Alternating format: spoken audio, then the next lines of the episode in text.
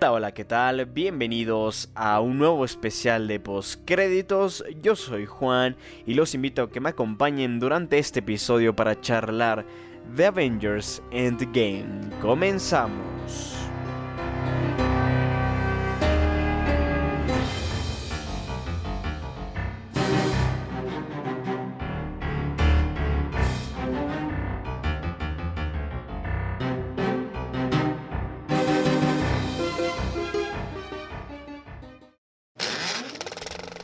Cada vez estamos más cerca de la hora cero, cada vez estamos más cerca de un momento que hace un año parecía extremadamente alejado, pero que sin embargo el día de hoy estamos a puertas de que ocurra. Estamos hablando del estreno de Avengers Endgame, que justamente el día de mañana se estrena esta película en cines. Bueno, de hecho, oficialmente se estrena el día viernes, 26 eh, de abril. Sin embargo, yo voy a tener la oportunidad de verla el día de mañana, jueves 25 de abril puesto que, bueno, hay una función a las 10 de la noche, que, que, es, mm, a ver, básicamente es la función de medianoche, simplemente que no se va a, a proyectar a medianoche, como es de costumbre aquí en, en, Ecuador, creo yo, mm, hace mucho tiempo que no veo una proyección de medianoche en ningún cine aquí en Ecuador, honestamente, así que, que sí, esa proyección ahora se celebra siempre a las 10 de la noche, por lo tanto...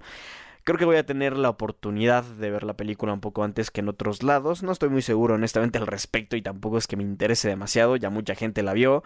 Periodistas específicamente ya la han visto. Y justamente el día de ayer, lunes 3 eh, de, perdón, 22 de abril ya se proyectó esta película para periodistas en la premiere en Los Ángeles y yo que estoy grabando el día martes este podcast he tenido ya la oportunidad de leer algunas de las reacciones y lo que principalmente se dice es que ha sido un digno final para 10 años repletos de grandes películas de superhéroes y además que ninguna teoría nos ha podido preparar para lo que se vendrá en esta en este desenlace, en este endgame, en este final de lo que ha sido mm, de lo que ha sido eh, el, el universo cinematográfico de Marvel durante 10 años tras Disney haberlo acogido bajo su ala y haberle permitido fundar yo creo que de alguna u otra forma un género. Si bien es cierto el género de superhéroes ya estuvo presente en el cine mucho antes de que Disney adquiriese Marvel y mucho antes de que se plantease este Kevin Feige este hacer este universo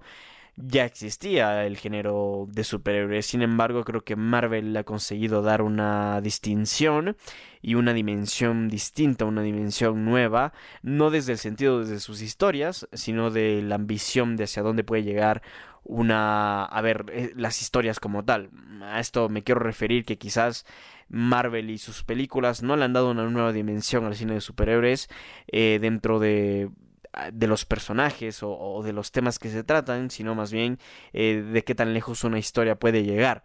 Esto me quiero referir que, por ejemplo, creo que ha sido Christopher Nolan con su trilogía de Batman, quien realmente eh, le dio ese mm, una dimensión distinta al cine de superhéroes. Eso es algo que Marvel yo creo que no ha conseguido y que, y que Avengers Endgame creo que es la oportunidad perfecta para llegar a, al nivel de, de, cierta u otra forma ser algo transgresor con el género y conseguir algo distinto. Y yo creo que según las reacciones que he estado leyendo de diversos periodistas, esta película nos lleva a ese punto. Se está comentando que esta no es una película que está tan enfocada en la acción, sino más bien en los personajes. Y eso ya me comienza a dar muchas pistas de que quizás justamente Endgame sea esa película de alguna u otra forma transgresora con el género y que nos consiga dar una nueva dimensión a los personajes que hemos estado siguiendo durante 10 años en diversas películas en solitario y que a pesar de que ya se han encontrado en diversos crossover anteriormente, esta es la primera vez que vamos a verlos a todos juntos, ya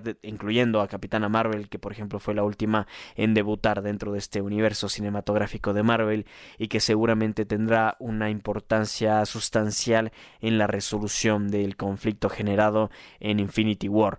Más allá de esto, este comentar que, que claro, estamos a las puertas de este estreno de Avengers Endgame y que como comenté en el episodio de ayer de Game of Credits, se nos viene una semana bastante, bastante fatal creo yo, desde un punto de vista para todos los, a ver, para todos los fans de Game of Thrones y, Avengers, y yo diría que para la cultura pop en general, en el hecho de que vamos a ver muchas muertes durante esta semana, o sea, el día de mañana, jueves, vamos ya a presenciar algunas, seguramente algunas muertes, ya vamos a hablar de aquello en algún momento de este episodio. Eh, y que luego también el domingo vamos a ver seguramente muchas muertes de nuestros personajes favoritos de Game of Thrones. Dejando esto a un lado, ahora sí, meternos un poco más a lo que hemos venido el día de hoy, que es a charlar de algunas teorías que nos pueden comenzar a indicar qué va a ocurrir en esta última entrega de Avengers, eh, o más que última entrega, la cuarta entrega de Avengers que marcará el final de una era en Marvel. No creo que esto marque el final de Marvel ni del universo cinematográfico de Marvel, seguramente eso lo tendremos para largo, pero sin lugar a dudas sí marcará el final de una era en este universo. Y ya vamos a hablar en qué, bueno, de qué forma se va a poder manifestar este final. Eh, he de decir también que, que, bueno, mm, durante este episodio muy probablemente, muy probablemente haya alguno que otro spoiler, no lo sé, honestamente, porque no he visto todavía la película, entonces no puedo decir con certeza que alguna de las cosas que vamos a tratar en este episodio son o no spoiler. Pero bueno, si no quieren saber absolutamente nada y quieren llegar completamente, pues, no sé, en blanco a esta película, les recomendaría que no escuchen este podcast porque quizás se llevan algún que otro spoiler. Aunque como se está comentando por parte de críticos y de periodistas, no hay ninguna teoría que nos pueda preparar para lo que va a ocurrir en, este, en esta cinta el próximo 26 de abril de este 2019. Aunque como he dicho, yo voy a poder ver esta película el 25 de abril a las 10 de la noche, que tampoco es tanta anticipación, pero por lo menos ganamos dos horitas. Eh, que bueno, hablando de horas, hablando de horas, fíjense cómo hemos conectado aquí los temas. Eh, Avengers Endgame va a representar la película más larga de este universo cinematográfico de Marvel, con una duración en total de 3 horas con 2 minutos, según se han confirmado. Así que bueno, realmente esta parte también yo creo que no hay que dejarla de lado para nada, no hay que dejarla de lado en lo absoluto. Comentar también antes de meternos a, los temas que queremos tratar el día de hoy, eh, yo creo que algo completamente obvio es cómo Avengers Endgame se ha convertido en un completo fenómeno del cine en general. Este, yo creo que es el estreno más esperado de la historia del cine. A ver, no creo, yo creo que es completamente obvio que es el estreno más esperado de la historia del cine. Eh, la evidencia más fehaciente de esto es el hecho de que las entradas se agotaron en un chasquido, valga ahí la referencia a Thanos.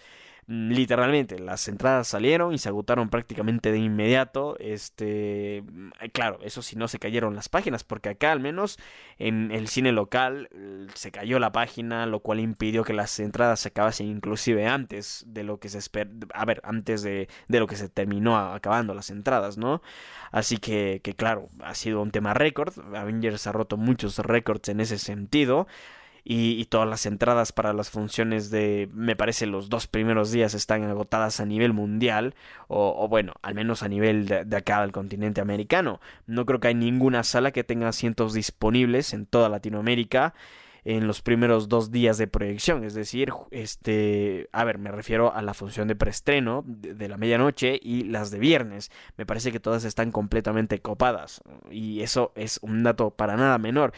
Lo mismo creo que está ocurriendo en Estados Unidos, donde que como siempre las cosas salen de control y comienzan a haber reventas que cuestan hasta miles de dólares para poder ver esta película en el preestreno. Un tema que también ha sido yo creo que polémico en el sentido de que bueno, a ver, si no puedes ver la película en el preestreno, la puedes ir a ver al siguiente día y si no, pues la ves el sábado, si no la ves el, domingo. Y, y, nada, la película va a estar en cartelera por muchísimo tiempo, estoy seguro de esto y, en algún punto u otro lo podrás ver. Evidentemente, la gente que quiere a ver, que está desesperada por pagar miles de dólares por una entrada al preestreno es para no comerse spoilers. Pero vamos a ver, o sea, yo creo que ningún spoiler cuesta 10 mil dólares. Mm, ¿Sabes lo que te digo? Que ese es el precio en el que se ha estado vendiendo algunas entradas de Avengers Endgame. O sea, vamos a hacer. No, no sé qué, no, no sé qué está pasando en la cabeza de alguna gente, pero hay gente que estaba pagando hasta dos mil dólares. No sé si alguien llegó a pagar diez mil. Eh, he de decir. Eh, es verdad que algunas personas en eBay la estaban vendiendo en diez mil. No sé si alguien llegó o no a pagar ese precio. Eh, pero bueno, el tema es que sí, hasta dos mil dólares se llegó a pagar por una entrada. Y dices, bueno, a ver qué está pasando aquí. Entiendo que estamos emocionados, entiendo que hay mucho hype y de que todos queremos ver la película pero que no es un concierto, no es un partido de fútbol este completamente único o especial que solo puedes ver ese momento, es una película, que si no la ves en cine, luego la ves en Blu-ray, o sea, no pasa nada. No te preocupes, probablemente si esta película le va bien el próximo año, igual ya hay una, hay una proyección nueva.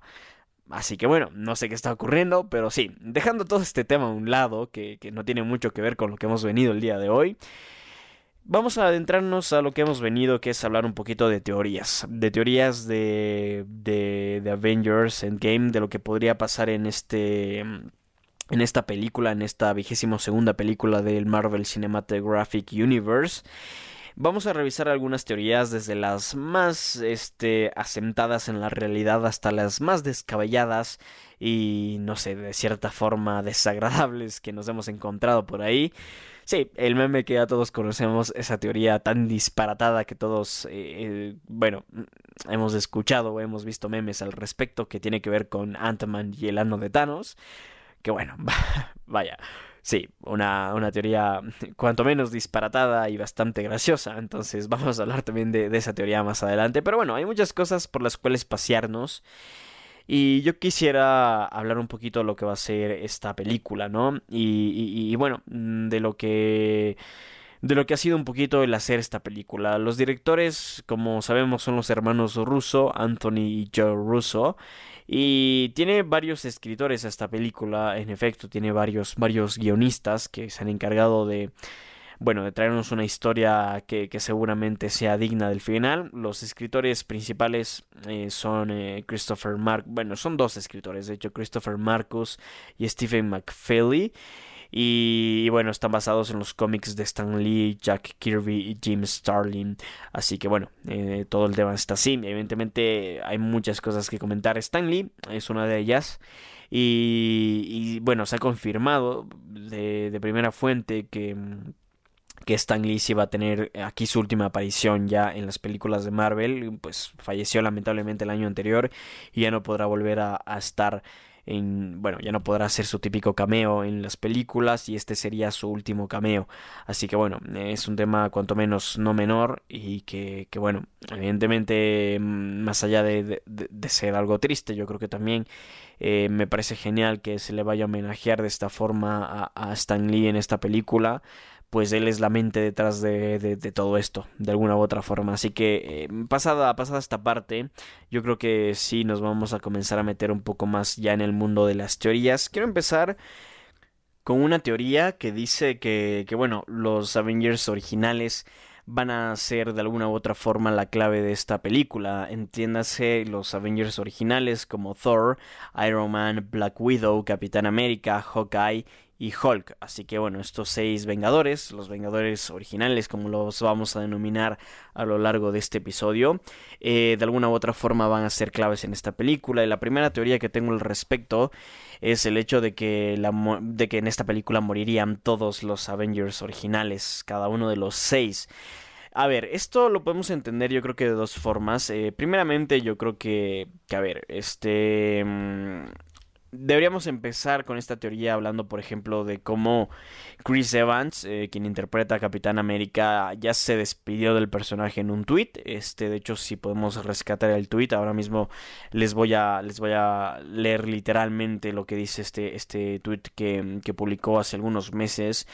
Eh, Chris Evans tras terminar la producción o más que nada el rodaje de la película de la película, este, bueno, de Avengers Endgame, donde que eh, hizo una sentida despedida, la cual dice así, dice de la siguiente forma.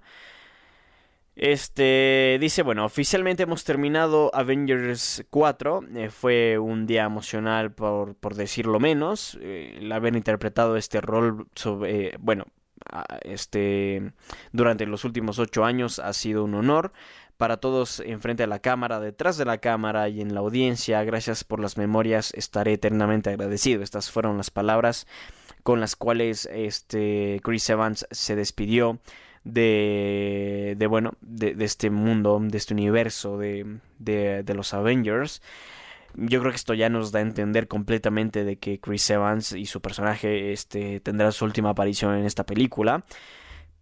Y que bueno, de aquí parte la una de las teorías que quería comentar y es el hecho de que este tema al que me estoy refiriendo de que mueren los Avengers originales puede estar simbólicamente retratado o si se quiere representado con Chris Evans y Capitán América muriendo.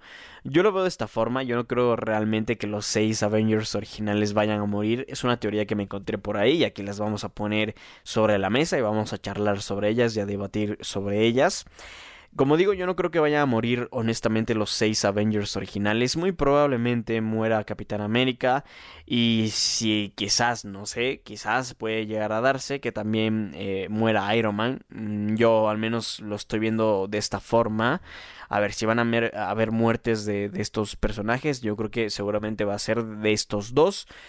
Eh, aunque Iron Man lo veo un poco más complicado. Honestamente, lo que más cercano veo es que Capitán América sí muera en esta película y que por lo tanto eh, Capitán América haber sido el símbolo de alguna u otra forma de los Vengadores termine él eh, justamente, a ver, él fue el primer Vengador, entonces evidentemente que sea el primero en morir de ellos es un tema simbólico al decir que los Avengers que conocimos de alguna u otra forma han fallecido y que una fase, o más que una fase, porque ya hemos pasado tres fases de este universo, pero una etapa de, del universo se ha terminado aquí y estos Vengadores, estos Avengers se terminan aquí y, yo creo que la forma en la que se iría Chris Evans va a ser sacrificándose seguramente por los demás. Lo veo así, sería una despedida completamente digna para el personaje y que estaría, a ver, que al menos para mí tiene muchísimo sentido. Luego yo no sé lo que cada quien de ustedes opine.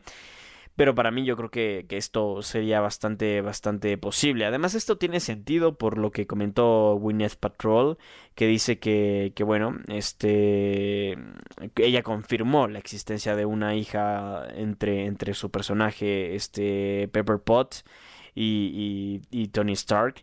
Así que, que bueno, de esta forma yo creo que tiene sentido de esta forma porque mm, claro si se muere Tony Stark y se muere Iron Man pues ya no va a haber forma de que haya este encuentro entre Tony y su hija que sería interpretada aparentemente por Catherine Langford que, que, bueno actúa en la serie de Netflix 13 Reasons Why Así que bueno, eh, todo esto evidentemente son teorías, son especulaciones. Se especula que ella sería la actriz porque estuvo en el set de filmación.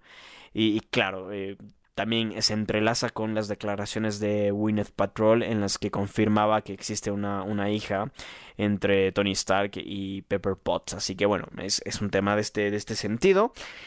Me parece que esta teoría toma sentido de esta forma, como he comentado. No creo que literalmente se vayan a morir los seis Avengers, pero eh, siento que como posibilidad que se muera Capitán América y que de esta forma simbólicamente se esté tratando el hecho de que han muerto una fase o una época de los Avengers, por así decirlo. Así que bueno, vamos a ver en qué desenlaza todo esto, pero es una teoría que cuanto menos me ha parecido curiosa, me ha parecido interesante, con bases yo creo que inclusive hasta lógicas. Y bueno, continuamos con una segunda teoría la misma que tiene que ver con viajes en el tiempo. Esta teoría está respaldada básicamente con algunas declaraciones del CEO de Disney, Bob Iger, quien habló ya de la posibilidad de diferentes planos de realidad y también de locaciones que pueden estar separadas tanto geográficamente como, eh, bueno, temporalmente. Esto yo creo que tiene sentido por la presencia de Ant-Man en el primer tráiler y yo creo que esta es la clave para esta teoría o es el argumento más fuerte que tiene esta teoría, hablemos de esta forma ya que este el personaje de Paul Rudd, eh, quien quedó, o bueno, habría quedado atrapado más bien en el reino cuántico al final de Ant-Man and the Wasp, no sin antes de que Janet Van Dyne, este, interpretada por Michelle Pfeiffer, le advirtiera que se mantuviera alejado de los vórtices temporales. Ese aviso, yo creo que previo al chasquido, se sospecha que es la clave para este desenlace que existan viajes en el tiempo en Avengers Endgame. De hecho, es una teoría que tiene bastante lógica si pensamos en esto, puesto que, a ver, según esta teoría, los Vengadores, eh, la intención de los Vengadores sería dividirse en grupos intentando una de dos cosas, que serían obtener las gemas del infinito antes de que Thanos las pueda usar para, para bueno, el chasquido, o este que los Vengadores implanten este gemas falsas o réplicas de gemas eh, para que bueno para que en lugar de que se aniquile a media galaxia simplemente eh, la, a ver la mitad de la galaxia se la mude a una locación que por palabras del propio CEO de Disney eh, esta locación sería un universo nuevo un universo alternativo esto me parece a mí que tiene sentido por el hecho de que sería, a ver, por dos razones. Estos viajes en el tiempo permitirían, por ejemplo, que Hawkeye este, conociera a la futura Hawkeye, que sería su hija, que Tony Stark pueda reunirse con su hija también, y quizás volver incluso a ver a sus padres asesinados por el soldado de invierno, además de que Ant-Man podría volver a ver a su pequeña, y Marvel, este, otra vez, este, bueno, eh, nada, y a ver, a su pequeña, básicamente. Eh, no mucho más que esto. Además que permitiría que Marvel prepare las semillas del futuro, que serían los nuevos Avengers. Eh, entonces, sí, es una teoría yo creo que bastante interesante, con argumentos bastante poderosos a su favor. Yo creo que también una, un viaje, viajes en el tiempo serían bastante serían bastante perfectos para recorrer la emoción de estos últimos 10 años en el universo cinematográfico de Marvel en el cine. Así que, que claro, yo creo que es una teoría que tiene bastante sentido desde ese lado, desde ese punto de vista. Eh, sin embargo, me parece una solución cuanto menos sencilla y que creo que tendría demasiada acción y que ya comienza a perder un poco de sentido con lo que se está diciendo acerca de la película, que más que ser una película enfocada en la acción, se enfoca mucho más en los personajes. Así que probablemente no tenga tanto que ver con esto, no tenga tanto que ver realmente con revisitar batallas del pasado eh, y cosas por el estilo. Eh, el tema que, más respalda esta teoría también es, un, es una imagen que salió del set de filmación en la cual se veía hasta eh, a Ant-Man eh, en la batalla de, de, de, de bueno, de, de Nueva York. Esto también se une al hecho de que muy probablemente, según esta teoría, los, los Vengadores hagan, este, bueno, se metan al reino cuántico y de esta forma Ant-Man aparece en la batalla de Nueva York, donde que los Vengadores se ven con sus trajes de antaño. Entonces, hay muchas teorías a favor de esta teoría, eh, perdón, muchos argumentos a favor de esta teoría. Sin embargo, yo no la dejaría, a ver, yo no me la tomaría tan en serio, honestamente me la tomaría con pinzas y la analizaría con pinzas porque, como digo, creo que, que, de todas formas es una teoría bastante simplona para, para una resolución. Entonces, bueno, vamos a ver qué, qué ocurre, vamos a ver cómo se da este tema. No veo honestamente esta como una posibilidad tan real, aunque sí, me gustaría que exista esto de una de alguna u otra forma se revisiten los las emociones de estos últimos 10 años del universo cinematográfico de Marvel y que bueno, en todo caso, este, no sé, poder tener un momento o, varios momentos de emotividad sería bastante interesante de ver, aunque como digo, no lo veo tan probable.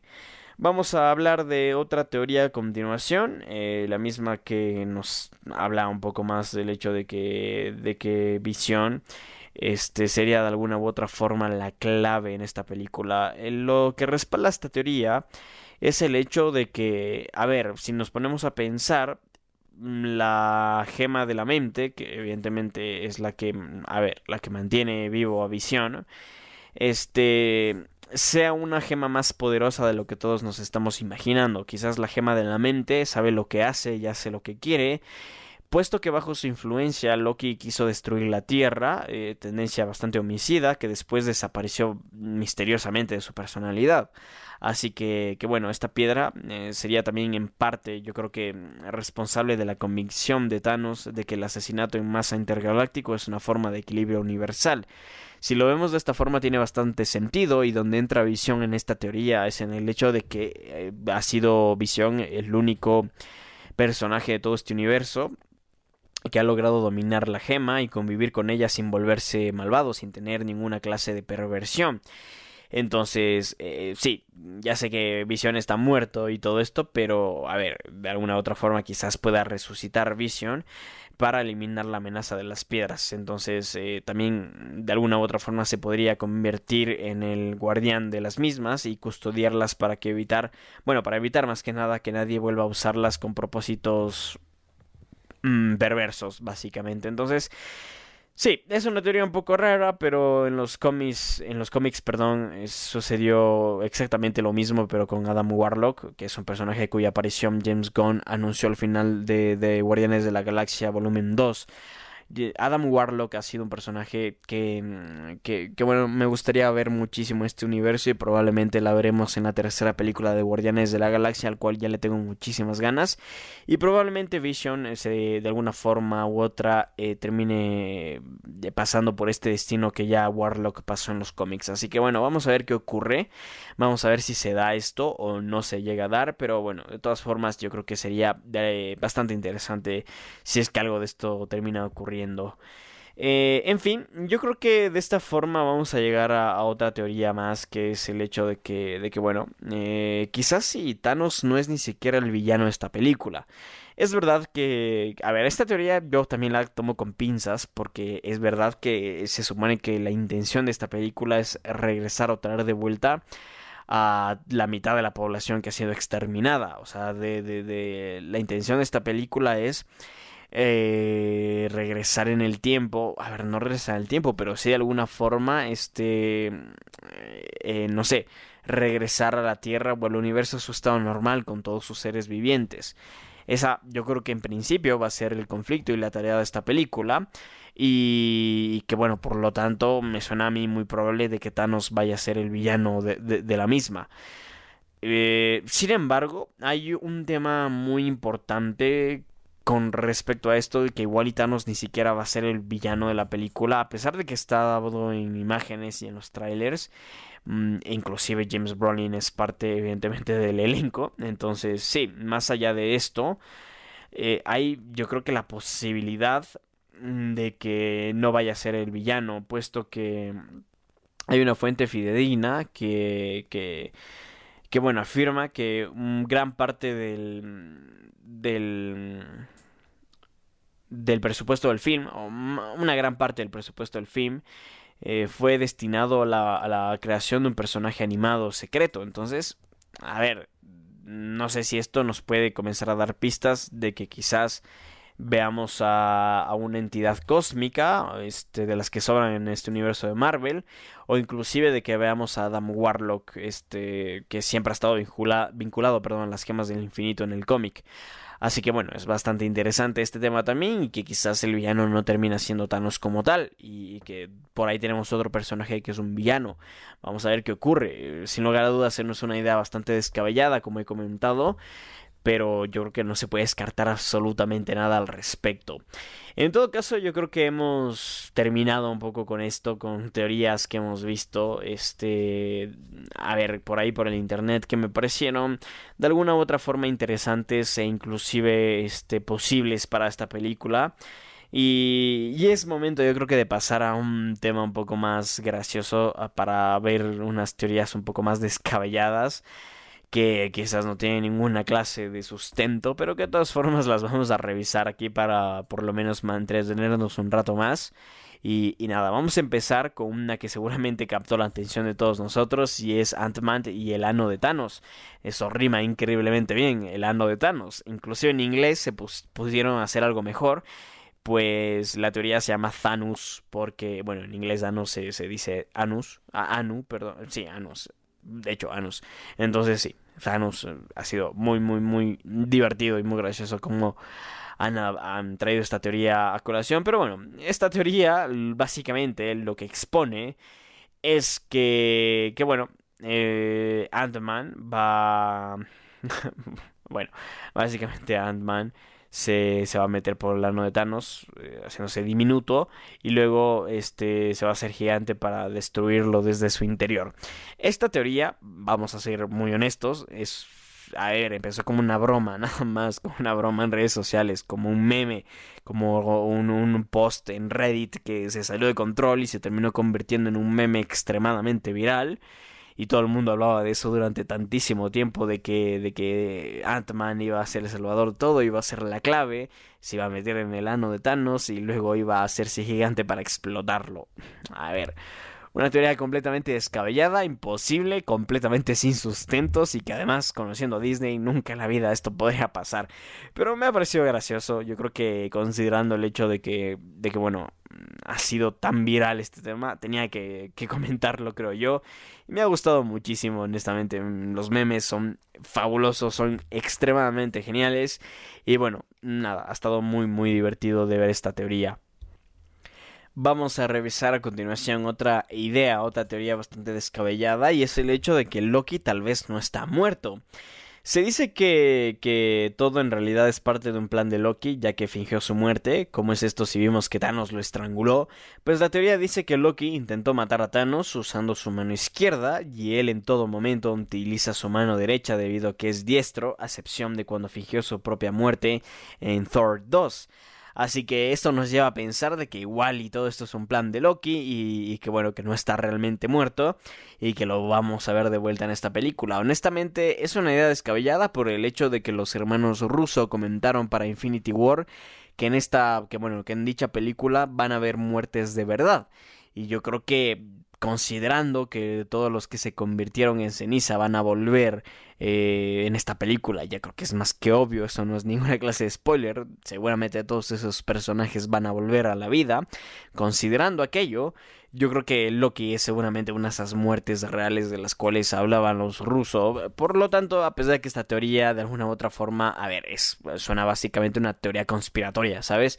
Sin prácticamente nada de sustento, pero que bueno, está bastante bien, está bastante interesante y yo simplemente la quería traer acá a colación.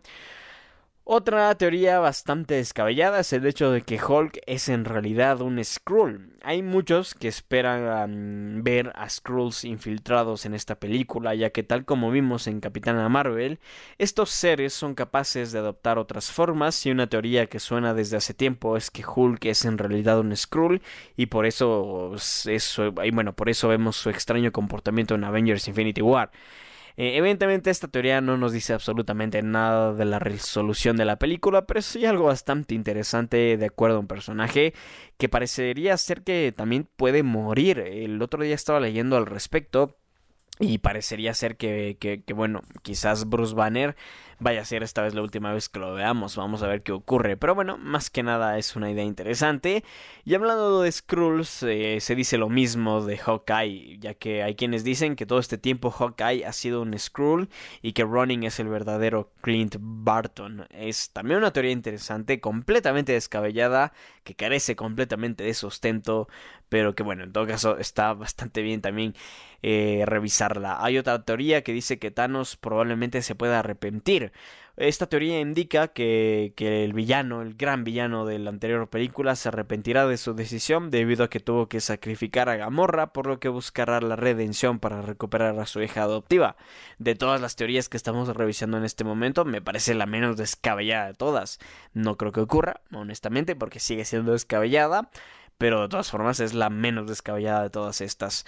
También se está hablando de que, bueno, de los cuatro fantásticos y X-Men, y perdón, X-Men, puesto que muchos fans desean ver una colaboración entre los Vengadores, los X-Men y los Cuatro Fantásticos, y aunque eh, realmente esto yo creo que es completamente... A ver, no creo, confirmadísimo. Esto es completamente imposible, ya que a pesar de que Disney completó la adquisición de Fox, este es imposible que esto ocurra, porque esta adquisición se acaba de cerrar en el mes de marzo o me parece que en abril mismo, ahora mismo no lo recuerdo, pero sí, marzo, abril se acaba de cerrar este trato, por lo tanto, cuando se rodaba Avengers Endgame, Marvel eh, no tenía todavía los derechos de estos personajes, así que esta teoría completamente descartada, más que una teoría, es un deseo de los fans que es completamente justificado, pero imposible de que ocurra en Avengers Infinity War, lo cual no descarta para nada que estos personajes vayan a estar presentes más adelante en el universo cinematográfico de Marvel, eso sí, muchísimo ojo.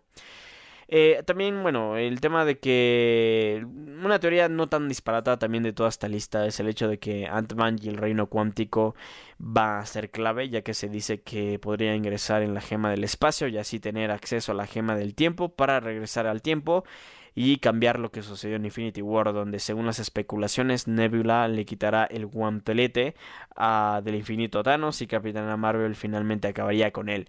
Esta es una de las teorías menos descabelladas de todas y me gusta mucho honestamente el hecho de que ant en el reino cuántico este, ingresa la gema del espacio para finalmente tener eh, acceso a la gema del tiempo, así volver en el tiempo y cambiar lo que sucedió en Infinity War. Me parece algo bastante sensato de pensar inclusive.